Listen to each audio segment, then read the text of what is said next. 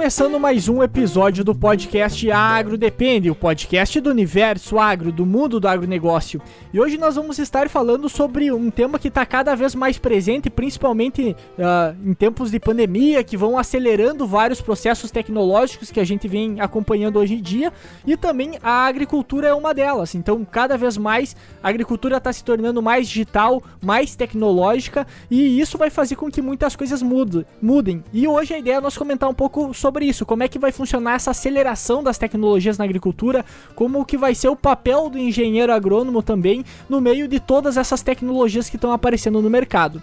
Meu nome é Eduardo Sebastiani. Eu sou Guilherme Cudes e estou como convidado hoje para colaborar e conversar um pouquinho com vocês sobre essa aceleração das tecnologias, principalmente agora nessa época de Covid e também no pós-Covid? Qual que vai ser o novo normal do agro pós-Covid? Meu nome é Douglas Bonita Borda. E eu sou o Cassiano Sartordeck.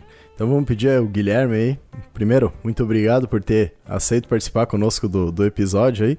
E vou pedir para que tu fale para a audiência aí também, se fala a tua vida profissional, um pouquinho de ti, para o pessoal te conhecer também. Beleza, pessoal. Eu creio que muitos dos que estão ouvindo aí talvez sejam produtor rural ou agrônomo, engenheiro agrônomo, técnico agrícola.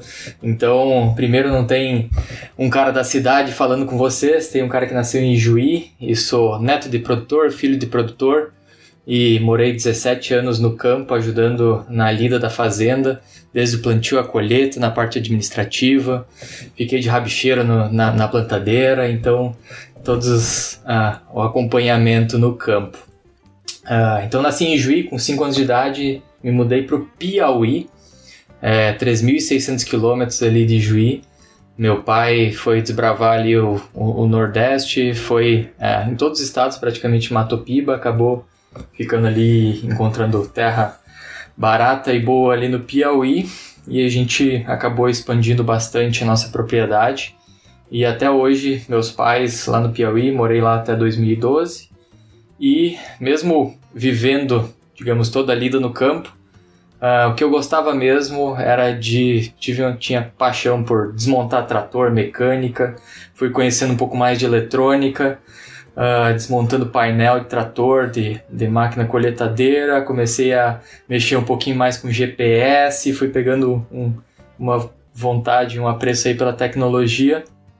E o que eu gostava mesmo era de é, desmontar e consertar no break, lâmpada de emergência, furadeira, esmerilhadeira, uh, computador. Então, é, acabei é, pegando gosto pela eletrônica, acabei é, indo e estudando engenharia da computação, me formei em engenharia da computação. E nesse meio termo, acabei assumindo uma outra empresa familiar de investimentos. E aí começamos a olhar o mundo da inovação, do empreendedorismo, da tecnologia, das startups e começamos a investir em startups. Foi em 2014. Uhum. Então, desde 2014 é, até agora, uh, venho é, acompanhando esse mundo de startups, tecnologia investimento. Até que no ano passado uh, me juntei a uma outra aceleradora de startups chamada Venture que hoje já tem 50 startups investidas. Depois a gente pode falar mais, quem não entende o que é startup. Depois a gente fala o que, que significa uma startup, mais empresas nascentes. Uhum. Uh, tem 50 startups, 50 empresas investidas. E começamos um grupo de investimento, um fundo especificamente para investir em startups do agronegócio.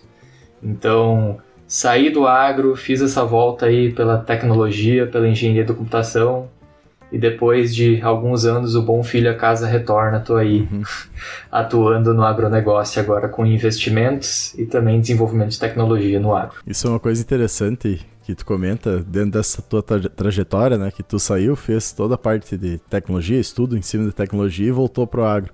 E é uma coisa que a gente tá vendo cada dia mais no campo e que é da nossa agricultura do futuro, provavelmente que vai cada vez aumentar essa questão de entrar novas tecnologias para diminuir a mão de obra, a necessidade de mão de obra, né, braçal, vamos assim, entrar mais uma mão de obra eh, especializada e também a possibilidade de, com essa tecnologia, melhorar os processos dentro da propriedade e gerar mais lucro e transformar o, o, o negócio, vamos dizer, num negócio mesmo, não só numa propriedade rural, como muita gente acaba pensando que não entende basicamente do, do que está acontecendo no campo hoje em dia, né?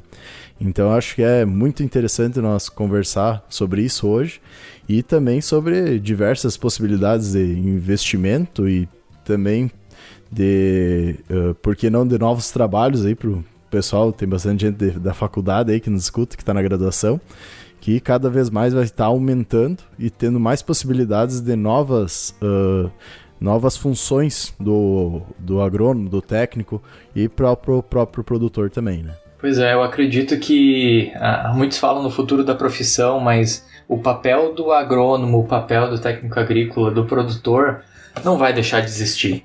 E principalmente no Brasil, hoje a gente está. É, a gente sabe muito bem e, e, ouve toda hora falar daqueles dados da FAO, da Organização das Nações Unidas da, da Agricultura, que vai faltar alimento se a gente não aumentar a produção que até 2050 a gente vai ter 10 milhões de habitantes uhum. e a gente vai ter que produzir mais carne, mais grão.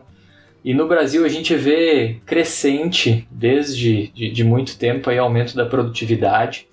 Uh, nos últimos 30, 40 anos, aí a gente saindo lá de, de, de 40 sacos de soja por hectare de média, chegando a 60, 60 e pouco sacos de soja. Uh, e muito disso devido à tecnologia, à genética e cada vez a gente está aumentando isso. Uh, o Brasil, inclusive, é, é, muito interessante porque frente a outros países, a média de idade do produtor rural no Brasil é 42 anos. Nos Estados Unidos é 67 anos, na Alemanha é 72. Então, é uma gurizada nova que muito mais adepto à tecnologia também uh, que está cheio de vontade de trabalhar. E o Brasil, como eu comentei, é, hoje é o maior estoque de terra agriculturável do mundo, né? A gente tem hoje terras que ainda tem para abrir, a gente tem alguma coisa na África, só que não tem água, e o Brasil a gente tem, então, 800 milhões de hectares agriculturáveis, uh, 60 mil aberto, 400 mil é, no total disponível uh, ah, para plantar. Então tem bastante trabalho no Brasil. No Brasil a gente vai continuar é, não só abrindo terra, mas aumentando produtividade por hectare. Uh, com essa gurizada nova aí, pronta para colocar tecnologia no campo e aumentar a produtividade, também tem um bom caminho. E o Brasil, com certeza, hoje já é referência em tecnologia no agro e com certeza vai aumentar daqui para frente. Acho bom fazer só um adendo no que tu comenta que, como tu fala, o Brasil tem muita terra a ser aproveitada para agricultura. E não necessariamente te, uh, tem a necessidade de derrubada, de mata virgem para isso. A gente vai pegar um, a maior parte de área a ser utilizada dentro do Brasil está é, dentro de áreas de pastagem degradadas que, que precisam ser recuperadas e podem ser utilizadas para a questão da agricultura. Então, toda a questão de melhoria da, produ da produtividade por hectare, tanto de carne quanto de, uh, de grãos, tem essa possibilidade dos dois aumentos sem aumento, uh, sem derrubar novas áreas, vamos dizer assim, simplesmente utilizando melhor as áreas Uh, que já existem. Eu só comento porque eu acho bom a gente cada vez mais frisar isso dentro do Brasil, para não ter aquela questão que o agronegócio está derrubando a Amazônia, que não é bem uma verdade. A gente sabe que é muito uma questão mais de. Uh, como é que eu posso dizer?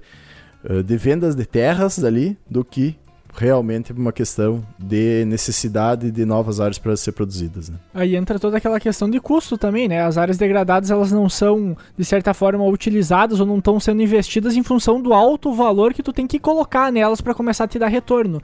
E hoje a gente vê, por exemplo, que a tecnologia talvez em algum momento ela possa ajudar e servir para que os custos em si, não só das áreas que a gente pode aproveitar, como também das áreas que já estão sendo produzidas hoje, uma redução de custo muitas vezes vezes fazendo um investimento numa tecnologia que pode te melhorar na gestão, que pode te ajudar na aplicação de um defensivo e assim por diante. Então são várias tecnologias que vão melhorar o nosso controle e melhorar a nossa assertividade, digamos assim, para quem está lá no campo, né? Exatamente. A gente tem hoje, se eu não me engano, é algo em torno de 9% da terra do território brasileiro aí é, com plantação. De agricultura. Com, é, efetivamente, agricultura, uhum. cerca de 22% aí uh, de, de, de, terra aberta para pastagem, né? É, é, alguma coisa desse tipo? Só me corrige os dados se vocês têm isso quente. Mas pensando nesse, nesse justamente o que vocês falaram, é, a gente tem aí, digamos, terra já aberta que precisa ser feita correção do solo e, inclusive, uh, é possível ser feita aí uma boa integração lavoura-pecuária é, para aumentar a produtividade dessas, dessas terras e também torná-las agriculturáveis existe bastante oportunidade. Hoje, aí. como é que tu vê essa questão da, da tecnologia? Por exemplo, a gente sabe que há muitos gargalos na, na produtividade, que há muitos problemas ainda que são, digamos assim, básicos ainda para ser resolvidos na agricultura, porém a, gente tem um avanço muito grande da parte da tecnologia. Um fazendo, eu sempre faço um comparativo, por exemplo, na questão que para te investir na parte de solo e construção, num perfil de solo, por exemplo, na base, geralmente exige de tempo. A gente vem de anos por exemplo, tanto com a aplicação dos defensivos agrícolas na parte aérea, principalmente, a tecnologia de semente, que apenas fazendo um manejo aéreo e com genética a gente já melhorava e crescia um monte em produtividade.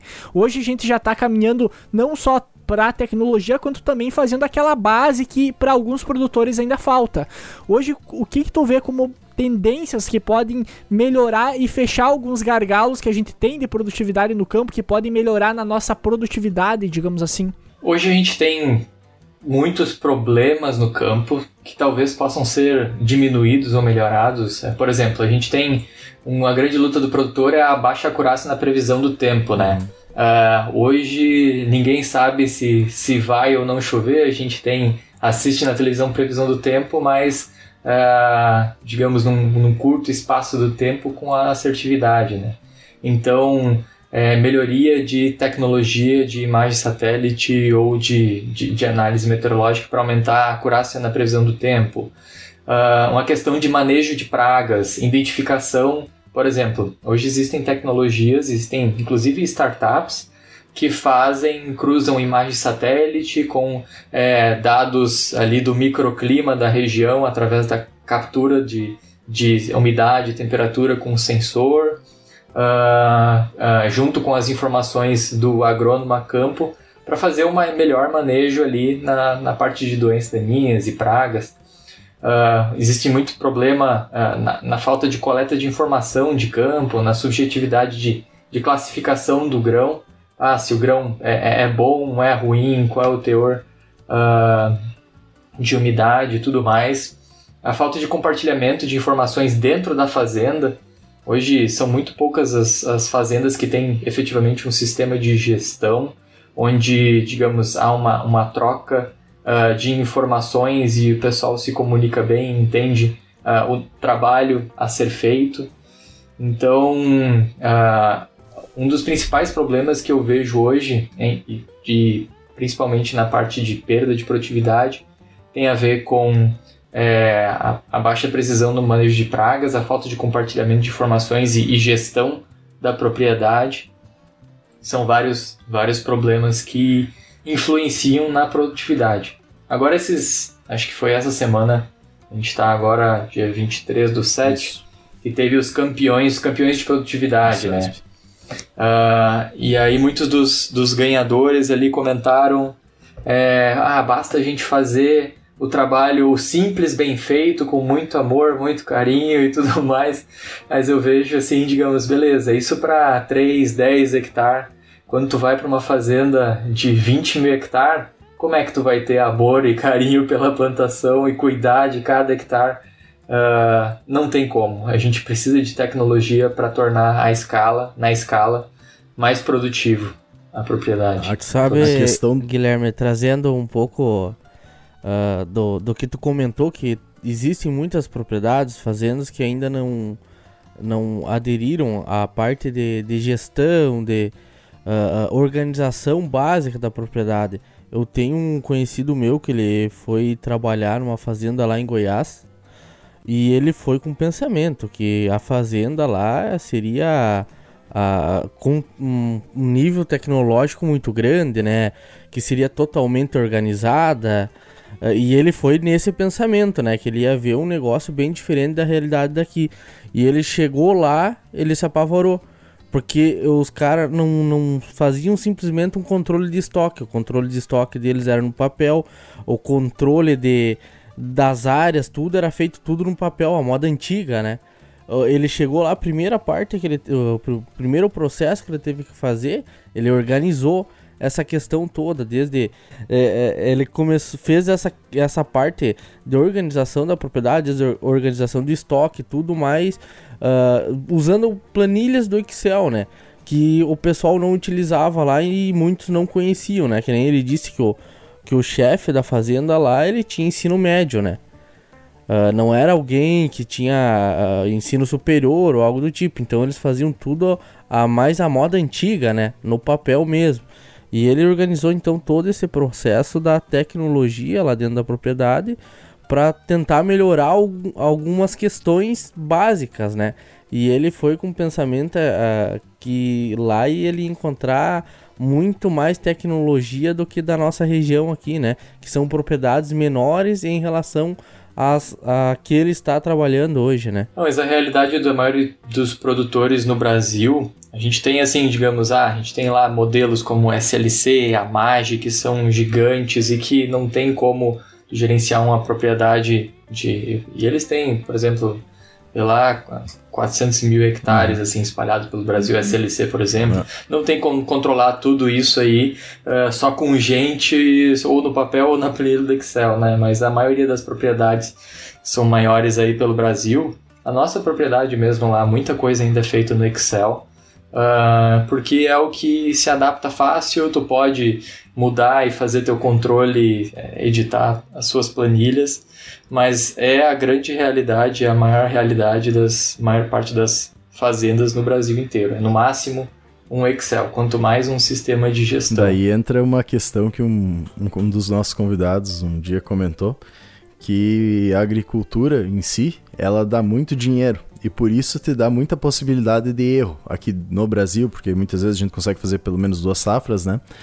Então, por essa questão, tem muita gente que não está ganhando dinheiro e acha que a culpa é da produção em si, do agronegócio. E quando a gente olha gigantes, que nem tu comenta, SLC que tem todo um centro uh, ali em Porto Alegre, de, de onde é que eles olham todas as fazendas, é tudo integrado, cada coisinha que acontece lá dentro é reportado, a velocidade das máquinas, enfim, tudo.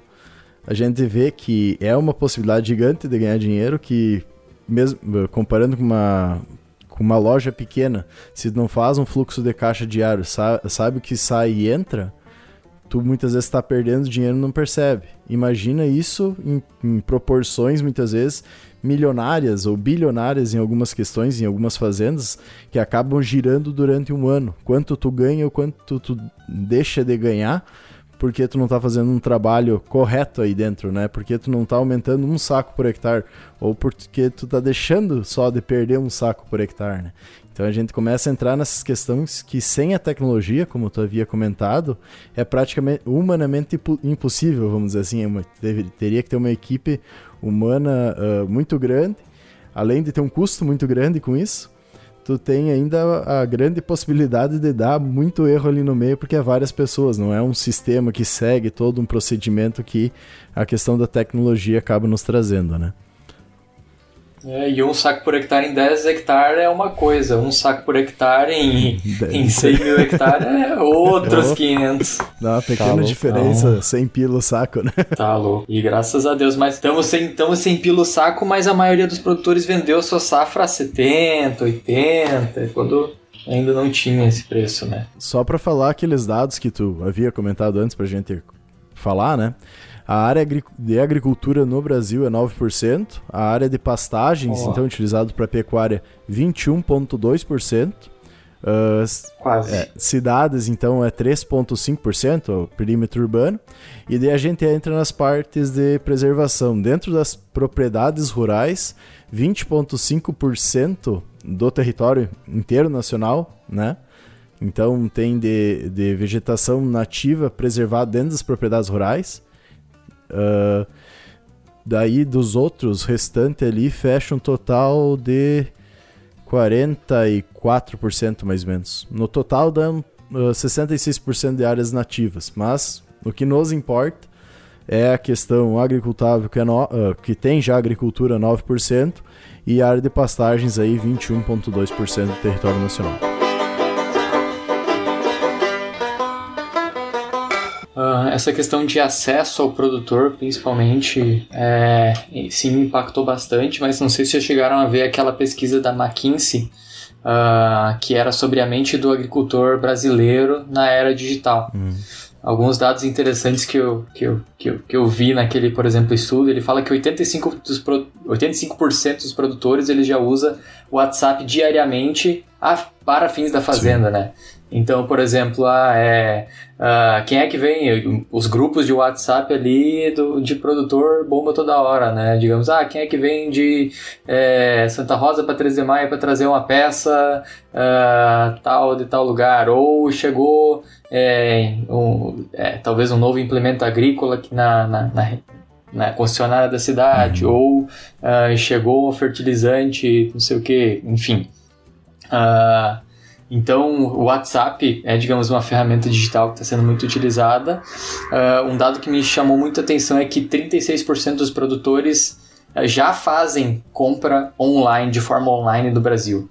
Eu não sei onde é que estão esses produtores, porque eu não conheço Mas, eles. Eu, eu, eu pedir essa forma, essa forma online que ele fala é pedindo muitas vezes para o revendedor por WhatsApp ou dentro de uma plataforma? Não, seria comprar de, de, de, de forma online, mas assim, digamos, não necessariamente, né? Mas produtos necessariamente para lavoura ou não se encaixaria uh, insumos agrícolas em si, é de forma mais geral, digamos assim, todo o consumo dele, até mesmo particular da, da família. É, eu creio que seja em função da fazenda, assim. Pelo menos o que, o que, que falava era para a fazenda. Tá, mas daí. Eu, desculpa pedir de novo, mas só para deixar lá. claro. Uh, era 30 33% dos produtores ou 33% do volume vendido para o agronegócio?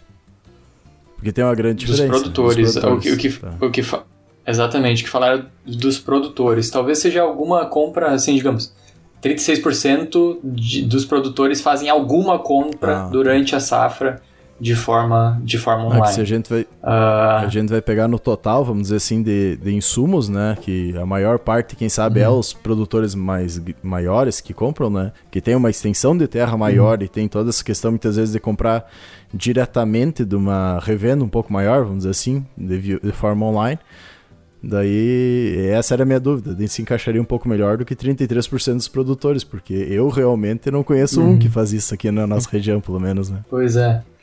Uh, essa pesquisa ela traz também que nos Estados Unidos, por exemplo, já esse número é 24%. Uhum. E também é, é, comprova, mostra um pouquinho daquele número antes que o produtor rural é, americano tem em média 60 e, 68, 69 anos uhum. de idade, uh, mas na média. Mas uh, pensa, beleza, os Estados Unidos é, digamos, o supra-sumo, é muito mais desenvolvido do que no Brasil. No agro, não é bem assim. Então, o agro realmente brasileiro, ele é hoje referência mundial em tecnologia, em digitalização, mesmo a gente achando que pode melhorar muito, mas grande parte dos países não faz o que a gente faz aqui no Brasil. Hoje, se a gente for. Uh... Deixa eu só te fazer uma pergunta em relação ao que tu tinha comentado do, do, do e-commerce em si, né?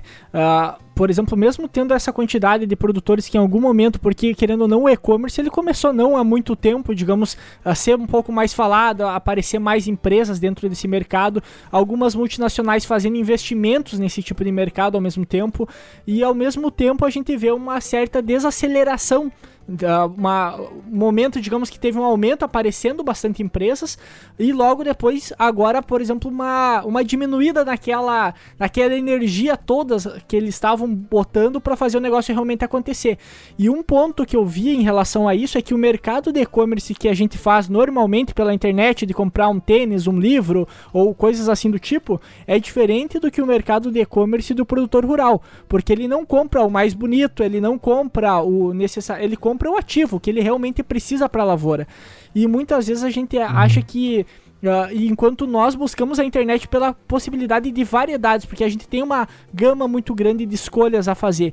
Enquanto a gente pegar para o produtor rural, que vai comprar só o insumo básico, ele pode comprar de qualquer lugar que fique próximo da casa dele, fazer esse comparativo de preço mesmo assim, porque querendo ou não, o e-commerce ele vai se tornar, acabar se tornando, digamos assim, só uma um catálogo de preço, né? Porque é algo que tu sabe que tu vai comprar, não uhum. tem um diferencial uh, dependendo do produto necessariamente para te uh, não buscar outras opções em si ou se manter no mercado tradicional, né? Sim. Uh, mas assim, é, hoje talvez o, o, o e-commerce ele só é o meio, ele não é o fim, ele é o meio, né? Por exemplo, a gente tem o exemplo da Orbia, que é a plataforma marketplace da, da Bayer. Hoje já tem 170 mil produtores usando a Orbia. Pelo menos é o dado que a Bayer divulga, né? Uh, imagina a quantidade de consultores agrícolas ou de vendedores para atender 170 mil produtores. Sim. Cara, pode ao mesmo tempo 170 mil produtores acessar, ter acesso às mesmas ofertas, com ali os preços, com o que, que a descrição toda do produto, as recomendações, uh, e o cara ali, digamos, com poucos passos fechar ali pela, pela plataforma online. Então, é, é assim, otimiza muito o processo de venda.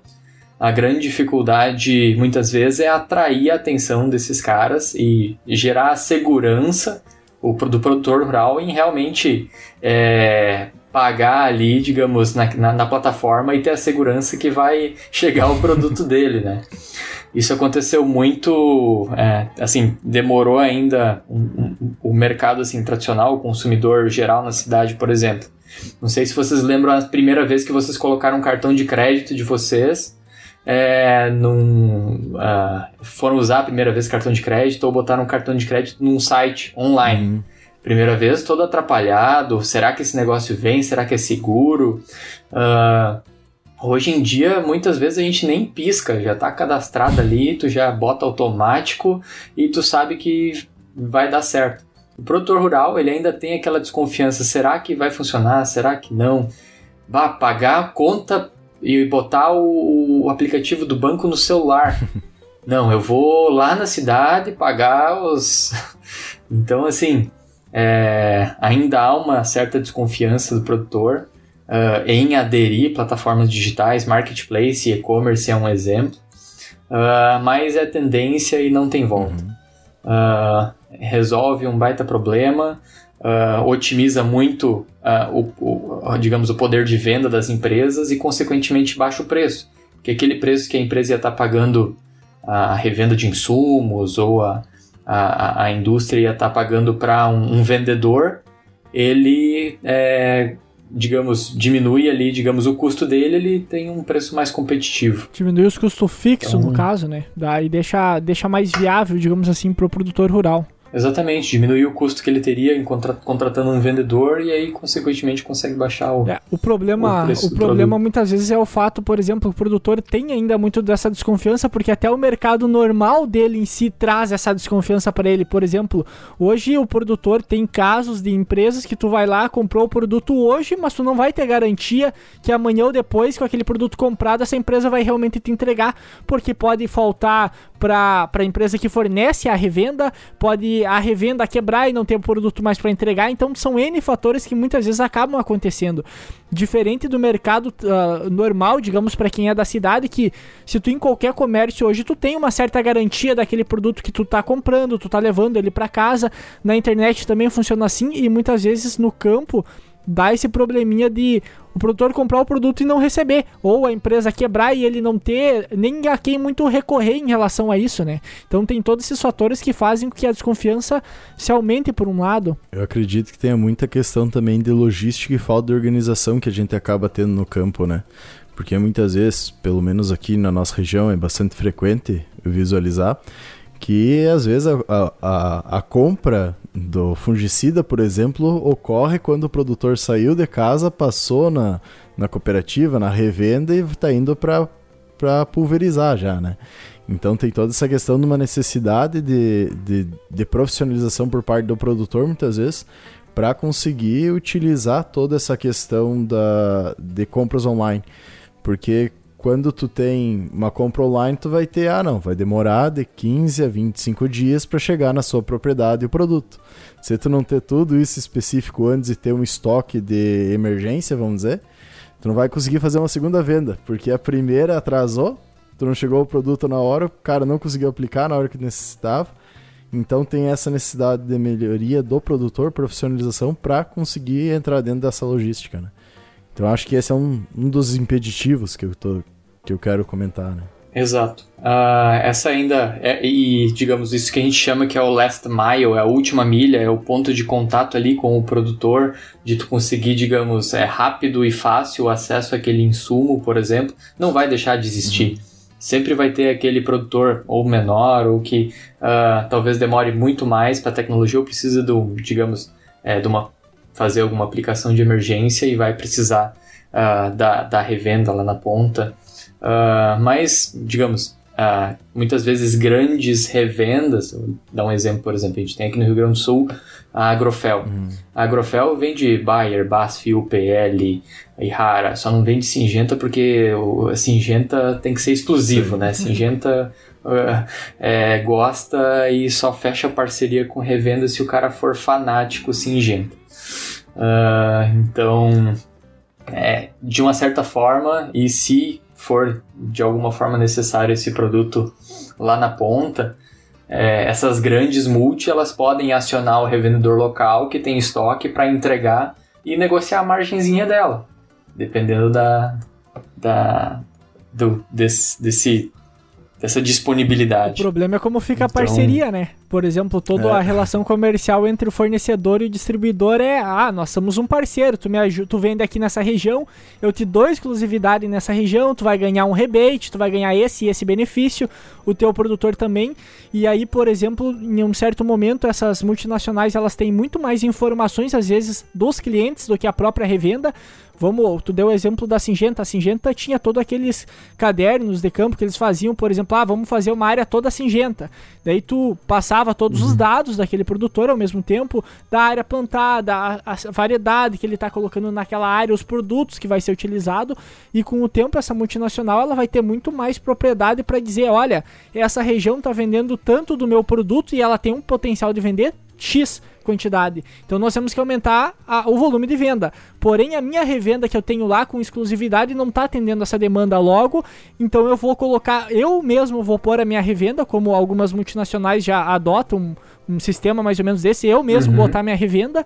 E a... É, a própria Singenta agora, não sei se vocês sabem, mas ela tem um plano ainda para esse ano abrir mais é, 100 é, revendas no Brasil, já está 24 abertas. É. Então, tá com esse plano.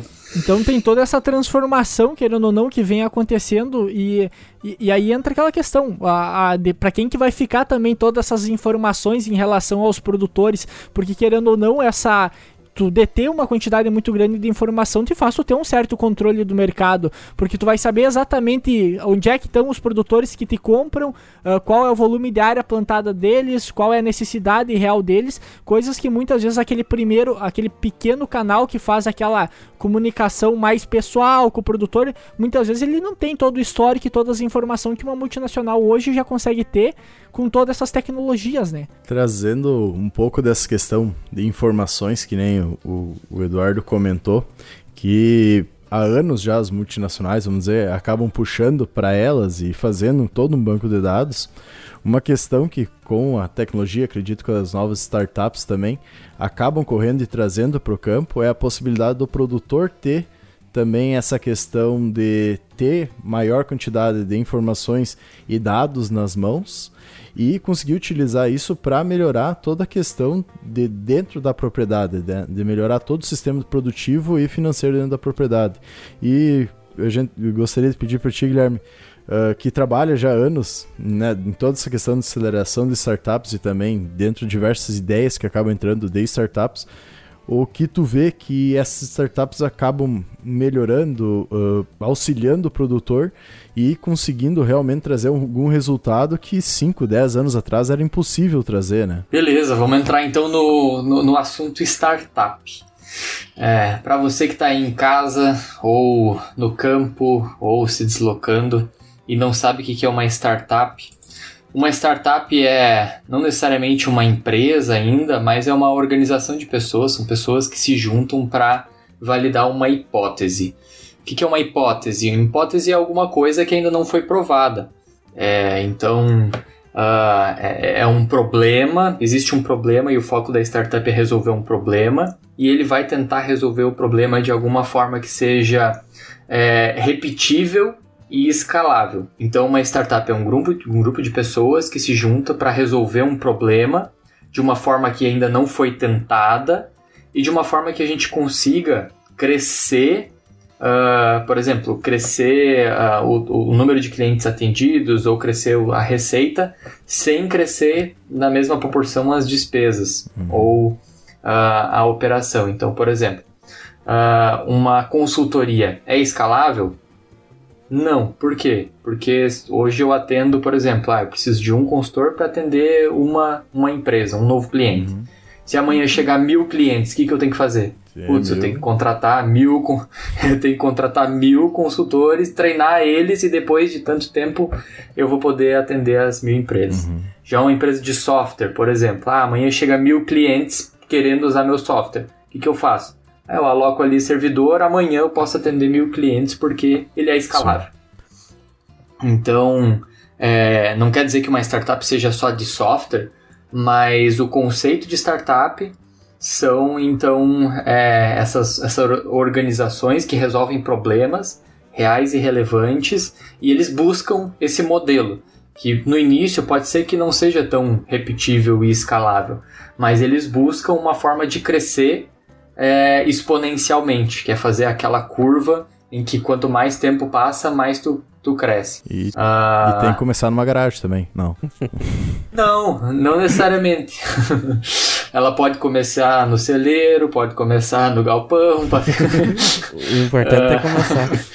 Pode começar num laboratório de universidade, pode começar em casa. Hoje está muito fácil de tu começar um novo negócio. Se tu tem, por exemplo, muitas vezes um computador uh, e internet, cara, isso é o suficiente para tu começar um negócio.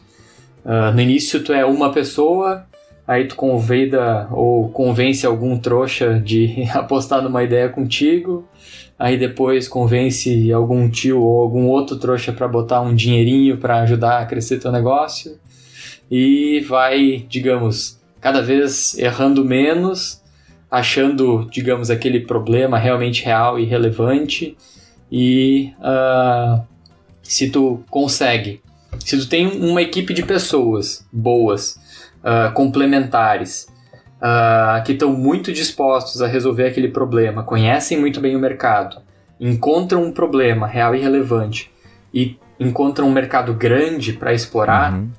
bom, tu já tem meio caminho andado, porque tu tem gente boa para resolver um problema real e tu tem um mercado grande, cara, só precisa agora tu testar, errar, melhorar, testar, errar, melhorar, achar qual que é o produto ideal para aquele problema. E aí, se realmente aquilo for uma dor, se aquilo realmente for um problema, alguém vai pagar por aquilo. Uhum. Então é aí que nascem as startups.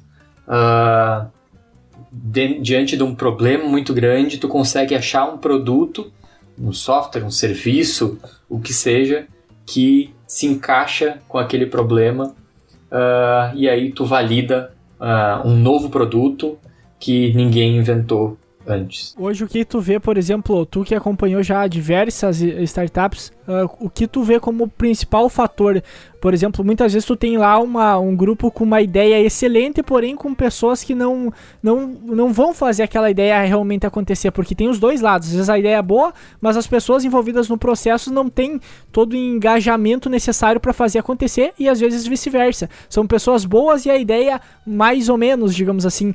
Hoje o que, tu mais encontra na a, e o que vocês mais buscam também investimentos? Vocês focam mais nas pessoas, mais só na ideia? Como é que funciona hoje em dia isso? É, tu já respondeu a minha pergunta, assim, porque uma boa ideia sem execução é só uma ideia. Uhum. Agora, gente boa com uma ideia mais ou menos, cara, ideia é, ou uh, modelo de negócio ou a solução é muito fácil tu mudar. Agora, pessoas tu não muda de uma forma tão rápida a essência das pessoas, pessoas que são que vão atrás, que são resilientes, que são é, dinâmicas, criativas, que gostam de trabalhar. Uh, a gente, no mundo de investimento, fala muito que a gente investe mais no jockey do que no cavalo. Uhum.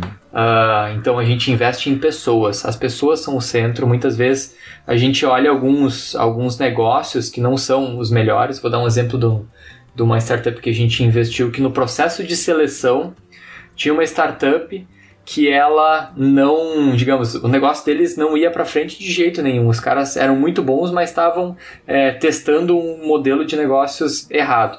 E aí foi um mentor que ele era, era sócio de uma empresa bem grande de, de RH e olhou para aquilo, cara, vocês, esse produto de vocês não tem fundamento, não vai dar certo, mas cara, se vocês ajustarem isso aqui e focarem nesse outro mercado, isso pode ir, digamos, pode explodir porque não existe isso no Brasil. Já tem empresas lá fora, nos Estados Unidos, na Europa, que deram certo, não tem ainda no Brasil, e se vocês fizerem isso, vai dar certo. O que, que eles fizeram? Em duas semanas eles pivotaram, mudaram muito rápido, fizeram um site novo, mudaram a marca, mudaram o conceito, fizeram algumas adaptações no software.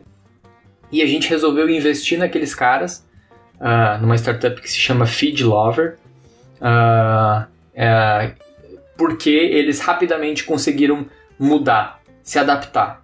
Em duas semanas mudaram todo o produto, mesmo que o produto. Eles deixaram um produto que já estava faturando, que já tinha uns 40 clientes, para um produto que, uh, assim, não tinha, tinha zero de faturamento, acabaram de reinventar e ainda tinha muito trabalho para fazer, mas a gente investiu porque os caras eram bons.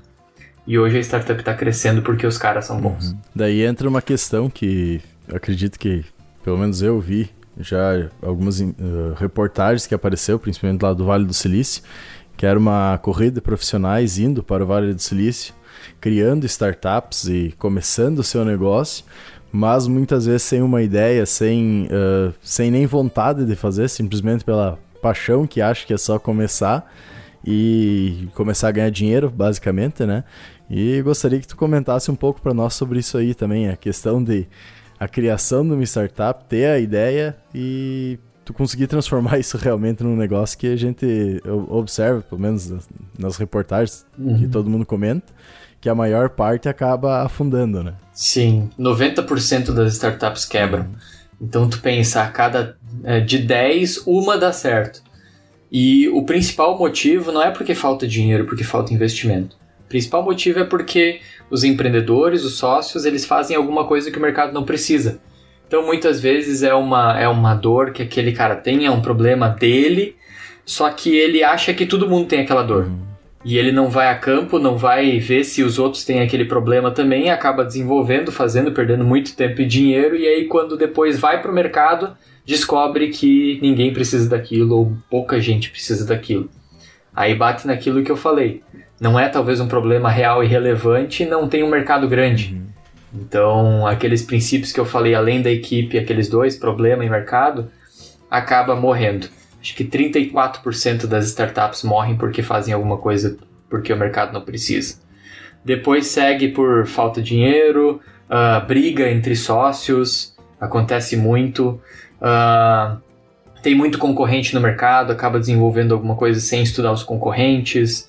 Uh, muitas vezes o produto é mesmo ruim, não tem capacidade técnica de executar. Então, 90% dos negócios quebram. E, assim, se alguém pensa que, ah, eu vou montar uma startup, ficar bilionário, é, vou sair em capa de revista, vou ganhar muito dinheiro, não. Desculpa, mas tu não vai, não vai conseguir. É, e se isso que eu acabei de falar te desmotivou, então é porque tu não vai conseguir mesmo e pode procurar um emprego, esquece empreender não é para ti. Agora, se eu falei para isso é, e em vez de tu se desmotivar, tu pensou, eu vou e vou desmentir aquele idiota que tá falando e vou realmente conseguir, então tem alguma chance de tu conseguir e de fazer, porque essa vontade, essa resiliência é o principal que move o cara a quebrar a barreira e fazer. Eu achei interessante essa questão que tu comenta de de tentar ver a dor se realmente é só tu ou se é de todo todo mundo, né? E qual a possibilidade de negócio que lembrou um episódio que foi gravado com, com o Giandrei de Santiago, onde ele até comentou. Ah, meu, meu chapa. Ele até comentou. Lá de Tucunduva. Isso aí. Ele até comentou a questão que, primeiramente, eles iam fazer uh, de um jeito a startup dele, o, o, plano deles, vamos dizer, e por causa de uma pesquisa que foi realizada posteriormente, viram que o que o produtor queria não era toda a questão, se eu não me engano, era assistência técnica, vamos dizer. Não, era mais eles, uma. O, pro, era gest, produtor, gestão ele, da propriedade. Eles estavam né? Isso, eles estavam oferecendo Isso. gestão e o que o produtor tinha mais dor era na parte tributária, digamos tributária, assim, da. Isso. E aí mudou todo o negócio dele porque ele ouviu o cliente. Exatamente. Exato. Isso. Então isso é muito interessante trazer também na conversa, né? Porque a gente observa que, Uhum. querendo ou não, se tu fazer um baita de um produto, mas não ter cliente, não vai pra frente de qualquer jeito. É aquela história, o negócio já nasce quebrado daí, né? Não, porque, por exemplo, assim, ó, hoje o que a gente encontra é que muito, muitas pessoas que fazem esse investimento em startup, eles querem que o negócio seja, como foi comentado antes, bilionário, que vão ficar rico da noite pro dia.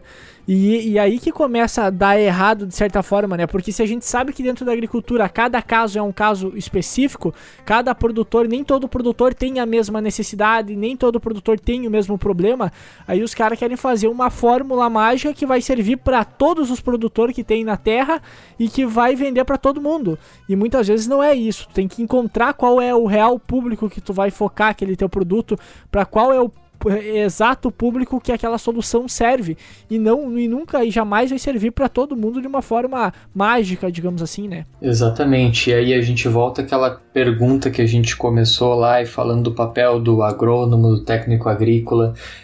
Além do produtor, quem mais conhece do campo e da realidade daquela propriedade é o agrônomo e o técnico agrícola. Então tem muita startup tentando vender seu produto para todo mundo e aí levando muito não, por quê? Porque não entende a dor específica daquele produtor.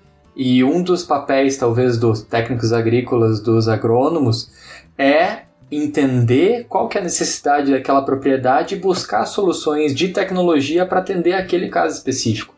Então, um grande canal das startups também é justamente uh, as revendas que estão muito próximas ao produtor, é o técnico agrícola, é o agrônomo, é quem está perto do Tu produtor. comentou antes em relação que, por exemplo, tu precisa, querendo ou não, dos técnicos, dos agrônomos, querendo ou não, em todo esse processo. Porém, o que, no meu ponto de vista, eu acho que uh, vai sempre precisar, com certeza, porém, menos pessoas. Por exemplo, muitas vão, vão acabar, digamos, filtrando cada vez mais os profissionais que tem no mercado. Então, querendo ou não, vai ter uma imensa quantidade de pessoas que talvez não vão conseguir se encaixar nesse novo processo de, de tecnologia. Por exemplo, aquele cara que tá lá andando de motinho para bater pano na lavoura, se tu tiver uma imagem por satélite para fazer uma a, ver a necessidade nutricional daquela planta, as deficiências, identificar algum problema de praga ou doença com muito mais facilidade e de forma tecnológica, alguns papéis e alguns formatos de trabalho vão estar, tá, querendo ou não, sendo mudados. E, e, como é que vai se querendo ou não se preparar para toda para todas essas mudanças? Quais são as principais mudanças que tu vai acha que vai ter que acontecer tanto para o profissional quanto também para os formatos de trabalho que vai ter nesse nesse meio nessa revolução de tecnologia no agronegócio? Eu creio que tudo que é tarefa manual e repetitível e repetível assim a inteligência artificial e a mecanização e a, a, tudo que é, é, pode ser automatizado vai acontecer com o passar do tempo. Então, se esse cara que está lá no, no campo e quer ou preservar o seu emprego ou quer buscar, ele vai precisar se especializar, ele vai precisar usar mais a cabeça do que a mão. É, então, se uh, não houver essa busca pela tecnologia ou por se atualizar ou por o, esse, esse ou funcionário ou agrônomo técnico agrícola ele vai acabar ficando para trás porque uh, tudo que é repetível, assim, tudo que é, é automatizável, eu creio que vai ser, ser assim, uh, vai ser feito no futuro. Alguma, algumas coisas já estão sendo feitas, mas vai ser feito no futuro por computador. Por exemplo, uh, ficar de rabicheiro lá no, no, no na plantadeira para ver se a semente está caindo, para cuidar o adubo, para não sei o que. Tem hoje plantadeiras inteligentes que fazem análise grão a grão do se o grão está saindo, é, ou por é, câmera, ou por sensor. sensor uh, se, digamos, é, como é que está o nível de adubo em cada, em, em cada caixa, uh, a profundidade, tá, tudo medido. Então, assim, o que, que é aquilo? Era uma tarefa que era ficar conferindo se o trabalho estava sendo bem feito. Uhum. Cara, isso uma inteligência, ela, digamos, vai entendendo. Hoje existe pulverização seletiva, né? Ou por é, identificação clorofila. de clorofila na planta, ou por processamento de imagem.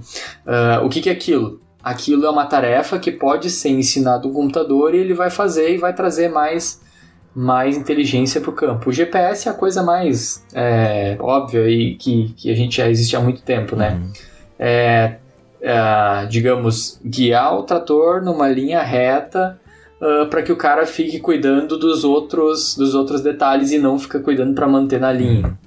Então, tudo que pode ser automatizado, uh, eu creio que vai ser substituído pela tecnologia e digamos, os profissionais do campo, eles têm que se atualizar, eles têm que usar mais a cabeça, ver onde é que eles realmente vão agregar valor e que um computador não pode é, substituir. Que é, digamos, por exemplo, é, a gente hoje não tem é, como é que uma imagem satélite vai identificar que tem elasmo na planta, por exemplo. Uhum. Ou é, entender o que, que aquela planta precisa no momento que ela está. Então, é, entender o que, que não vai ser substituído, onde é que mais agrega valor, é, usar a cabeça para trazer mais produtividade. Tu vê que futuramente vai ser mais ou menos aqueles vídeos que a gente encontra de uma agricultura futurista, uh, que tu tem, por exemplo, o produtor acordando com o drone fazendo uma aplicação ou pulverizador e o trator indo sozinho, com, com produtor tendo ali um assistente pessoal dele dizendo, ó, oh, agora o clima tá tal, tá um ambiente ok para te plantar, uh, foi feita uma irrigação em tal talhão, vai ter que precisar aplicar veneno em tal talhão. Tu acredita que futuramente a gente tenha uma tecnologia, uh, digamos, quase uh, quase de ficção que a gente vê hoje em alguns vídeos, em algumas demonstrações de algumas empresas, uh, mais ou menos querendo demonstrar como seria o futuro do agronegócio? Não só isso, mas eu acredito que no futuro a gente vai analisar e a gente vai poder ter uma precisão, digamos, analisando planta a planta. Eu imagino que talvez, por exemplo, tu tem um, tu tá no teu plantio ali e tu tem, digamos, um sensor na frente identificando qual que é, já fazendo análise de solo em tempo real e atrás tu botando adubo proporcional. Agricultura de precisão hoje o que, que tu faz? Tu pega uma amostra uh, em cada, a cada tantos metros, a cada tantos hectares, uhum. E aí depois tu tem, digamos, a, a ali, Faz digamos, esparramento de calcário, qualquer coisa, com, com o mapa que tu faz, né? Eu imagino que no futuro tu vai fazer a análise de solo ali no momento, vai identificar, digamos, a umidade da planta no momento, uh, o teor de umidade na semente no momento, já ter talvez alguma estrutura de secagem na própria coletadeira, uh, e fazer análise planta a planta, é, linha a linha, grão a grão. Eu creio que a gente ainda vai evoluir muito nisso. Não digo questão de secagem, por causa que a energia que tu utilizaria seria muito grande, mas a questão de uma autorregulagem da máquina para tu ter uma menor perda em todo o processo, eu acredito que é algo muito possível a ser buscado e que provavelmente nas máquinas dos próximos 10 anos é quase certo que a gente vai ter toda essa questão de uma automatização uh, conseguir ver toda uma perda de grão que tu tá tendo sem precisar ir lá com um quadro de um por um, largar atrás da, da colheitadeira, pegar, catar os, os grãozinhos de soja para ver quanto saco tu tá perdendo, para ver se está dentro do, dentro do recomendado, vamos dizer, do aceitável, né? Então acredito que cada vez mais uh, a, a tecnologia vai começar a entrar mais nessa parte de, principalmente, facilitar e diminuir erros, que acontece muito hoje uhum. ainda na nossa agricultura, né? A gente tem uma perda muito grande. Essa questão da, da, da tecnologia uh, em si que tá, tá vindo Uh, desde a questão de piloto automático, toda a questão de, de, maquinários mais sofisticados, vem em demanda que não existe muitas vezes mão de obra para fazer aquela parte que era feita antigamente, como tu comentaste antes, a gente de, de sapateiro, ficar atrás da, da semeadeira, cuidando se vai terminar um adubo, uh, se vai terminar a semente. Hoje é difícil tu encontrar pessoas que façam essa parte e a tecnologia tá vindo para auxiliar uh, os produtores a fazer todo o serviço da propriedade com menos mão de obra. Como a mão de obra já está escassa, tu, tu encontra produtores grandes, às vezes trabalhando uh, aqui na nossa região, 600 hectares, trabalhando com entre dois irmãos, né? E tocando toda a fazenda. Como eles não têm mão de obra, eles optam por trocar o maquinário que tenha mais tecnologia que auxilie eles a facilitar o manejo, né? Então, essa falta mão de obra, de mão de obra que vem contribuindo mais para para a tecnologia evoluir, né? Pois é, a qualificação da mão de obra é um dos principais problemas do campo, né? Mas eu vejo, digamos, é, esse ano, ah, com toda a questão de coronavírus aí, o agro deu um show no Brasil e eu vejo que é, muitas, a gente, antigamente a gente tinha, ou mesmo algumas vezes até hoje, né? Ah, se tu não estudar, tu vai pra roça, né? Usava a, a, a agricultura ou mesmo a, a, a roça, assim, o serviço no campo como um castigo. Hoje, tem, se tu não estudar, cara, tu não vai pra roça. tipo, tu... então, assim, eu acho que tá sendo mudado, ou a população tá vendo que o agro, sim, é um grande motor do Brasil, que existe muita oportunidade. Uh, e ainda agora com toda essa questão do, do coronavírus aí, digamos, o agro segurando o PIB do Brasil e sendo o único, único setor ainda que, que ainda cresce. Uh, acho que esse coronavírus, na verdade, ele veio é, para fazer ainda uma, uma distinção maior, assim, digamos, para acho que nenhum consultor de tecnologia, autoridade de tecnologia, ele proporcionou tanto a digitalização de empresas e a digitalização de produtores que nem o coronavírus, assim. É, talvez é, foi um, um, marco. Eu vejo hoje produtores usando videoconferência para, é, digamos, é, atender ou é, é, vendedores ou mesmo conversar com startups. A gente tem muitas das nossas startups investidas que aumentaram muito uh, o número de, de, de, de, de, de aceites, assim, de, de fazer uma, uma exposição do produto de forma virtual, porque os produtores começaram a utilizar a videoconferência. E na verdade, acho que o coronavírus veio para acelerar tudo que ia acontecer, muitas vezes, talvez naturalmente, mas como essa, talvez em dois ou três anos, mas como essa aceleração ela é muito grande, ela cria uma divisão maior entre ganhadores e perdedores. O que, que acontece nesse cenário? O que, que é uma startup? Uma startup, então, é uma, é uma estrutura pequena uh, com gente que está desde o começo acostumado e uh, num ambiente de extrema incerteza, porque como ele está testando uma coisa nova que não foi validada, ele está sempre lidando com a incerteza, sempre lidando com o novo. E a gente vê que nesse período de, por exemplo, coronavírus, pelo menos nas nossas startups, hoje a gente tem é, 50, a gente já investiu em 50 startups. A maioria foi muito bem porque eles conseguiram rapidamente se adaptar, inclusive ganhar mercado de grandes empresas. Por quê?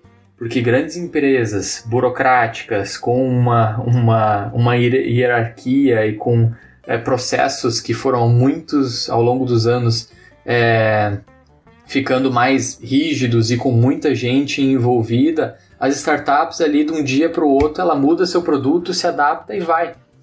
E muitas das nossas startups eles conseguiram então ganhar novos clientes e crescer mesmo em período de pandemia. Por quê? Porque elas se adaptaram muito rápido ao problema do produtor lá na ponta ou ao problema das empresas. Então, é esse ganho que a gente vê no, na, principalmente nas startups, que em ambientes de extrema incerteza elas se destacam, elas se despontam e coronavírus agora veio é, para destacar isso, aumentar a rapidez da digitalização do campo. Uh, e a gente então é, fica muito feliz em ver uh, muitas das nossas startups, principalmente as do agronegócio, crescendo, ganhando novos clientes. E, de um outro lado, a gente tem gente que antes investia na bolsa ou é, em renda fixa, uh, com a, taxa Selic muito baixa, né? E procurando outras alternativas de investimento. Então esses caras estão vendo essas startups que estão justamente ganhando o mercado de grandes empresas, crescendo mesmo na pandemia, e aí, mesmo sendo um negócio de alto risco, a gente tem recebido vários investidores para investir em startups. Um exemplo disso é de um modelo de uma empresa que é, digamos, super tradicional uh, e que trabalha no nosso ambiente do agro, revenda agrícola, é a Agrofel, por exemplo. A Agrofel fechou investimento conosco agora dois meses atrás. Então, o que, que faz uma empresa, uma revenda de insumos, uh, que já tem bastante mercado, que tem clientes, investir em startups? Cara, aí tem coisa. Então, é, hoje a gente está tá bem faceiro de ver essas empresas crescendo e cremos sim que vai ser, digamos, a nova revolução da tecnologia no campo vai vir também através dessas startups que se adaptam muito rápido às necessidades do produtor lá na ponta. E o que tu vê, por exemplo, agora após pós-pandemia vai ser, querendo ou não ser uma das primeiras coisas a serem adotadas ou difundidas de forma mais rápida com todo esse cenário que a gente vem passando ah, agora após pandemia, esse mercado aqui vai ser o mercado que mais vai estar tá acontecendo, ou que mais vai se destacar, porque hoje, querendo ou não, a gente tem, digamos, vários nortes que a gente mais ou menos conhece, que é da parte do Big Data, que é da parte da agricultura de, da precisão, é, alguns equipamentos de certa forma mais autônomos. Então a gente vê mais ou menos alguns mercados que já ficam claros, só que dentro deles aí tem um leque enorme de, de, de possibilidades e de problemas para ser resolvidos dentro disso, uh, o que tu vê hoje como mais provável que logo após a pandemia ou agora durante a pandemia já é um mercado que está crescendo muito de certa forma e que vai ser adotado com uma velocidade que antes da pandemia de certa forma não estava sendo tão notado. É, eu acho que essa pandemia, ela digamos, ela é assim de imediato ela ajudou os produtores muito a melhorar sua comunicação e adotar empresas, por exemplo, de, de videoconferência, isso é óbvio, Uh, mas isso não tem tanto a ver com agro, né? Empresas de tecnologia cresceram muito. O que, que eu vejo que no agro está despontando agora, não necessariamente devido à pandemia, mas está crescendo bastante. Com essa nova lei de, por, por exemplo, agora da, com incentivos ao controle biológico, a gente tem uma startup de controle biológico que está uh, indo muito bem porque existem vários incentivos, elas uh, estão, digamos, se conseguindo através de vários benefícios, incentivos fiscais aumentar, digamos, uh, essa, digamos, a diminuição de defensivos químicos e aumento de defensivos biológicos. Uh, a parte muito de sustentabilidade está sendo falado uh, bastante no mundo afora. A gente tem uma startup que se chama Agrio, que ela cruza imagem satélite com dados de cartório, com dados de, de, de governo, para identificar as áreas que estão sendo é, plantadas ilegalmente, que foram um desmatamento ilegal. Uhum. E aí, por exemplo, uma Bung, uma Cargill, uh, digamos, não aceitam, porque, uh, digamos, o comprador lá fora, ele não aceita, por exemplo, soja é, plantada em terra que foi desmatada ilegalmente. Então, uma startup criando aí e, e, e, digamos, tirando as máscaras dos produtores que estão fazendo de alguma forma Ilícito. ilegal. Ilícito está, por exemplo, está crescendo muito porque o mundo está exigindo isso de, de, uma, uh, de, de uma autenticidade, de carbono zero, de regularidade no, no desmatamento.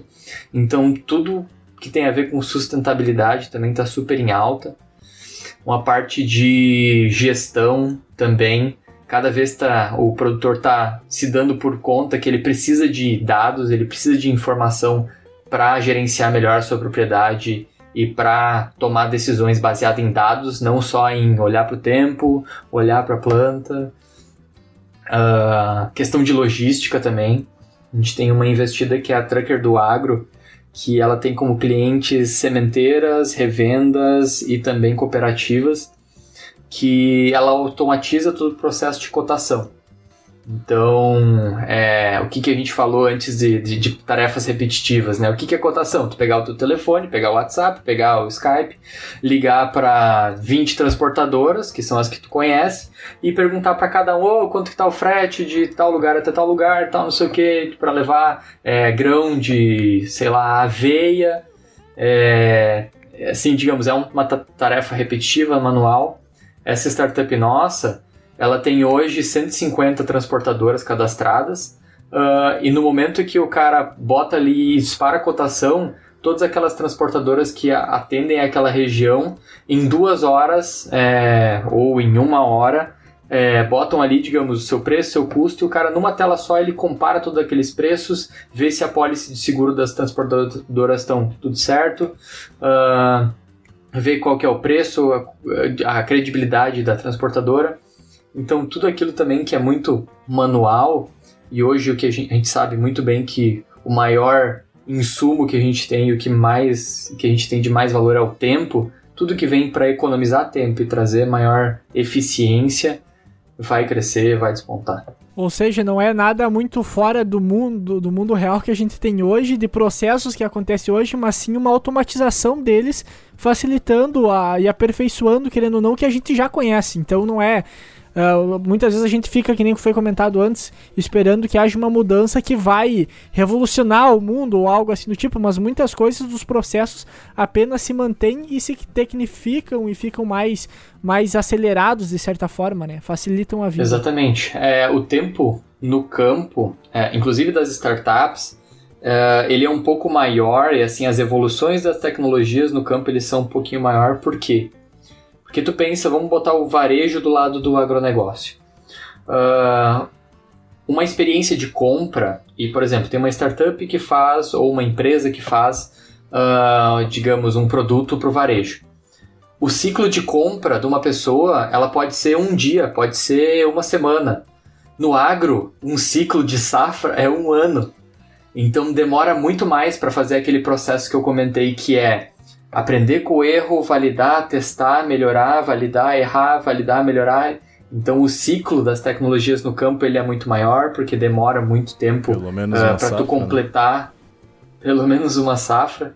Uh, a vantagem de a gente estar no Brasil, inclusive, é porque a gente consegue fazer duas safras aqui, diferente, por exemplo, dos Estados Unidos, Europa. Uh, então o Brasil é o lugar onde as tecnologias já estão, vão crescer e onde a gente vai conseguir, digamos, aumentar a produtividade até mais do que outros países. Até... Eu acredito que o Brasil é o país da oportunidade. E até desenvolver mais tecnologias mais rápidas e mais eficientes. Como a gente pega um exemplo da, da ciência, por exemplo, uh, na nossa parte agrícola, né, tu vai ter lá as casas de vegetações, onde tu consegue fazer o processo muito mais rápido do desenvolvimento da planta, consegue fazer muito mais experimentos para no final das contas, essa questão que nem tu comenta de uh, errar, acertar, errar, tentar acertar, errar, tentar acertar, consegue ser uh, aprimorado mais rapidamente porque tu tem uma quantidade muito maiores de erros e acertos, uh, tentando arrumar esses erros basicamente, né, como tu comenta.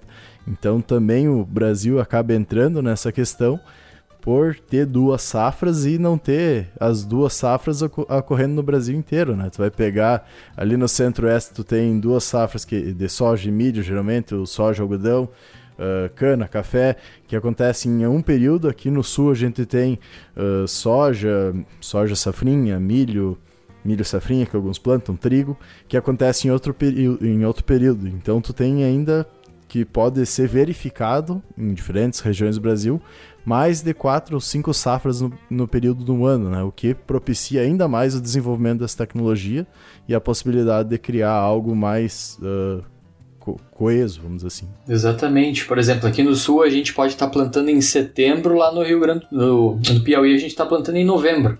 Então eu consigo validar, é, digamos, talvez o meu, uh, digamos, testar o meu processo aqui depois testar, por exemplo, lá no Piauí, e vou ter da mesma forma o período de plantio, ou aqui, depois Mato Grosso, depois lá no Piauí, por exemplo. Então, essa extensão é, territorial do Brasil e essa diferença de clima, de cultura, de também coopera bastante para a gente ter, é, digamos, é, uma variedade de uh, uma variedade de variáveis, um grande número de variáveis que se funcionar no Brasil funciona em qualquer lugar.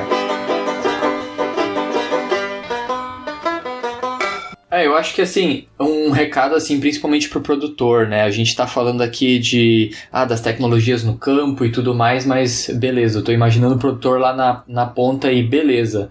É, eu acho que tô, quero, tô disposto a talvez tentar a utilizar a tecnologia. É, como é que eu faço? É, então, assim, é, olhando, por exemplo, um pouco desse mundo dos, dos, das startups ou das tecnologias, primeiro entenda quem é que está fazendo essa inovação no agronegócio. Uh, a Bayer, por exemplo, está ali com o Marketplace, entra na, na Orbia uh, e vê quais são as soluções que tem ali na Orbia. Na Orbia tem várias soluções diferentes que muitas vezes nem são venda de insumo. Tem lá, por exemplo, a nossa startup, que é a Trucker do Agro, que é a contratação de logística, está dentro da Orbia. Tem startup de imagem satélite, tem startup, tem empresas é, de todo tipo, por exemplo, dentro da Orb. Existem vários hubs do agronegócio. O que é um hub? Hub é como se fosse um ponto de encontro. Uh, são centros de inovação onde é que conectam produtores a empresas, a cooperativas, a startups, a soluções de inovação. Então, por exemplo, a gente tem aqui no Rio Grande do Sul uh, o Rio Grande do Sul é pioneiro em um monte de coisa. A partir do Rio Grande do Sul, muito gaúcho foi para o Brasil inteiro, mas não tem um hub do agro. Uhum. Estamos formando um. é... Estamos formando um hub do agronegócio ali no Tecnopuc, em Porto Alegre, mas que vai, é, digamos, abraçar e ter a contribuição de universidades e da, da, do agronegócio aqui no Rio Grande do Sul inteiro. Uhum. Então, uh, junto com o pessoal de Passo Fundo, de Pelotas, de Santa Maria. Estamos fazendo um hub do agronegócio aqui no Rio Grande do Sul. Se você não é, ainda não, digamos, é, se você quer saber mais sobre esse hub, pode me contatar. Uh, pode mandar um e-mail para mim, uh, guilherme@ventiur.net ou busca meu, meu contato no LinkedIn. Vai estar na descrição Sei do, que muitos produtores não têm LinkedIn. Do episódio também, vamos botar. Show de bola.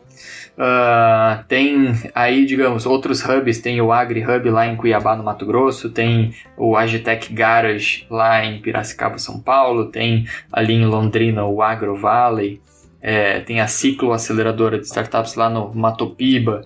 Uh, então, bota no Google Hub de agronegócio, Hub de Startups do agronegócio, tu vai ver é, e saber, digamos, quem é que existe, tu pode contatar esses caras uh, e expor o teu problema. Ah, eu estou aqui com dificuldade uh, em fazer o meu controle de, de praga. Com certeza vai ter alguma startup, uma que eu recomendo, por exemplo, para esse, esse sentido é a DigiFarms, que é um sistema, digamos, de inteligência artificial que ele recomenda, analisa a tua propriedade e recomenda quais, inclusive quais produtos, quais insumos, quais químicos aplicar, uh, que é muito bom. Uh, então, primeiro, entenda quem são, quem é que está fazendo a inovação do agro. O segundo é ir atrás, é, escolha um parceiro para te ajudar. Pode ser a Orbia, pode ser esses hubs do agro, pode ser tu, produtor, pedir para o teu agrônomo, é, pode, tu, talvez produtor, não entende nada de tecnologia, pede para o teu agrônomo, cara, olha só, a gente está tendo problema aqui de gestão, está tendo problema é, de uh, monitoramento de campo do maquinário, tá com problema de estoque. Pergunta para o teu agrônomo, pede para o teu agrônomo, cara, vai atrás de uma solução para é, a gente tentar informatizar ou melhorar esse processo. Então, é, seja um hub do agronegócio, seja uma plataforma digital tipo Orb, seja o teu agrônomo, peça ajuda e vá atrás. E depois converse, experimente essas startups, essas empresas, uh, converse com, com várias, entenda essas várias soluções uh, ah, para tu não, digamos, se atirar logo para a primeira que tu achar que pode fazer sentido, entenda essas várias soluções e escolha a melhor. Se você também se empolgou e, e, e tá vendo assim, uh, talvez na televisão ou lá no, no canal rural, no Ag Evolution ou não sei o que, que tecnologia, opa, eu quero participar desse mundo das startups, quero me conectar, quero me conectar com outros produtores, outras empresas que têm uma mentalidade aberta, que estão eh, trabalhando com inovação. É, nós também temos um grupo de investimentos, então é, pode pesquisar por Venture, que é Venture Agitech, que é o nosso grupo, para se conectar, para entender como é que funciona esse mundo e entender como é que funciona as tecnologias no campo e não só entender, mas poder participar tanto do benefício que é uh, aderir a essas novas tecnologias, quanto ganhar em cima também. Teve um caso bem legal, por exemplo, da, de uma startup chamada Strider, uh, que ela desenvolveu toda a solução dela, por exemplo, dentro das fazendas da SLC. Uh, e por três anos ali, digamos, eles cresceram, melhoraram o processo, chegou a Singenta comprou. e comprou essa empresa. Talvez se a SLC tivesse investido, por exemplo, na Strider, uh, bom, vamos fazer uma parceria, já que eu estou te ajudando a, a, a, amadurecer, desenvolver, então vamos junto, uhum. vamos. E aí poderia ter participado também do, do resultado lá na frente. Acho que dinheiro para investimento então... eles tinham. Exatamente. Mas então esse é, esse é um pouquinho do apelo, busque novas tecnologias. Se você quiser participar e tu vê, pô, essa tecnologia faz total sentido, quero também investir e participar do ganho dessa, dessa startup, dessa empresa lá na frente, também tu pode buscar a gente, uhum. fica à vontade. E fico à disposição para ajudar também a, a entender a tua, talvez a tua dor, o teu problema e sugerir talvez uma, uma startup, uma empresa, uma solução digital que possa fazer é, resolver o teu problema. Bom, eu ia dizer para se tu quisesse dar um tempinho aí para tu fazer teu jabá, mas acho que não é mais preciso. Já foi. mas no mais aí todas as informações uh, sobre o, o, grupo aí do Guilherme e todas as informações que ele comentou vai estar na descrição do vídeo. Então, só baixar ali e dar uma olhada, vai ter todos os links ali. Novamente agradecer a você, Guilherme, por ter aceito participar conosco. Já fico convite para novos assuntos aí que a gente possa conversar no futuro sobre o agronegócio, startups, tecnologia, que é uma coisa que só tem a aumentar no nosso, no nosso meio aí. E no mais, convidar o pessoal, nossos ouvintes, a ouvir nossos outros episódios também, nos seguir nas redes sociais e ouvir também nossos outros projetos aí, o Prose o Autor, o Agrodocs e No Meu Tempo Era Tudo Mato. E no mais, acredito que seria isso aí. Até a próxima, pessoal. Valeu, galera. Show de bola. Abraço. Até. Tchau, tchau.